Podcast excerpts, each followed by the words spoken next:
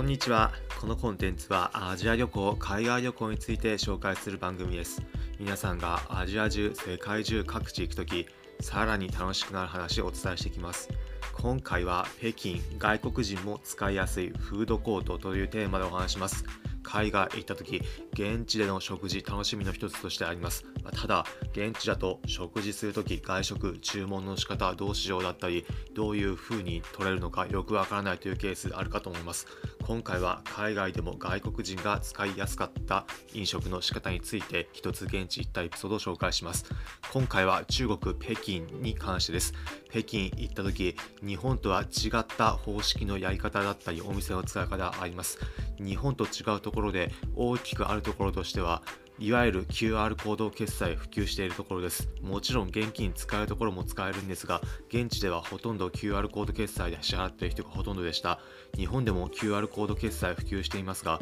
まだ日本と比べると、まだ日本に関しては現金で払っているところもしばし見受けられるかと思います。特に飲食店など、例えばラーメン店など行った際は、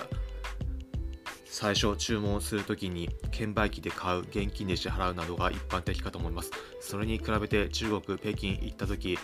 地方だとまた別かもしれませんが中央部分都市部の真ん中の方ではいわゆる QR コード決済がほとんどでした。外国人でも QR コード決済使えるんですがフードコートに関しては注文するときもやりやすかったです。注文するときメニューの部分日本人からすると中国語表記発音は分からなくてもなんとなく文字の意味は分かるようなところがあります。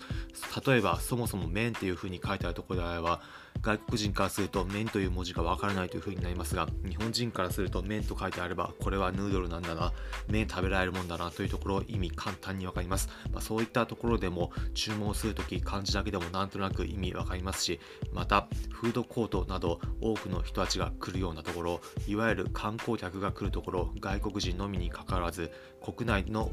中国国内の観光客も来るようなところだとメニュー表示に一緒に写真などもあって分かりやすいです。それに金額も書いてあるので金額も分かってメニューも分かるという風になるととても注文しやすいです。フードコートであれば観光客の方たちだったりその場所にいつも来るというよりは一元できた人たちが多いので接客する人たちスタッフの人たちもそこには慣れています。外国人が来る場合でもこれが欲しいというところなんとなく伝えて指差し注文などするだけでもなんとなく意味は通知で注文することできました。今回紹介するところ北京のフードコートに行った時の話でも北京のフードコートでもその場に行ってメニューのところこれが欲しいというところなんとなくで指差し注文で伝えて支払いも QR コード決済、アリペイで支払えるで一連の流れできました。注文した後、メニュー呼ばれるまで近くのところで待機していました。メニュー呼ばれる際は、これができた、これができた、何番っていう風な感じで中国語で呼ばれるような形式でした。まあ、正直中国語じゃわかんないよという感じなんですが、なんとなくこれでいいのかみたいなところ、自分が注文した後もらったレシートを渡すと、ああ、これだこれだみたいな感じで自分が注文したものを食べられました。北京ならではの北京の有名な麺だったりまた日本でも食べられるような焼き餃子に近いようなものだったりさまざまなもの小さい小籠包なども焼き小籠包のようなものも食べられたりしました本場の中国グルメになります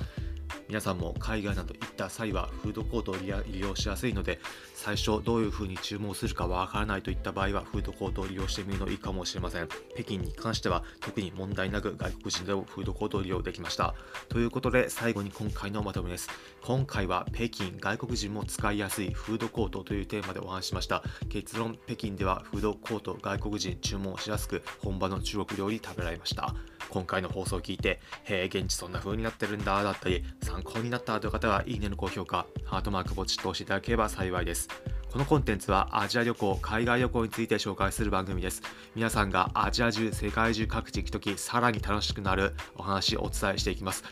例えば、現地でおすすめのグルメだったり、おすすめの観光スポット、さらに現地行った時どんな体験できるのか、どんなことをするとさらに現地の旅行楽しくなるのかといったところ、実体験に基づいたエピソード形式で紹介します。皆さんが疑似海外旅行気分味わえる話をお伝えしていくので、お、お、面白そうだったり、また聞いてみようかなという方は、ぜひこの番組、フォローボタンポチッと押してみてください。それでは今回お聴きいただきありがとうございました。また次回アジア中、世界中各地でお会いしましょう。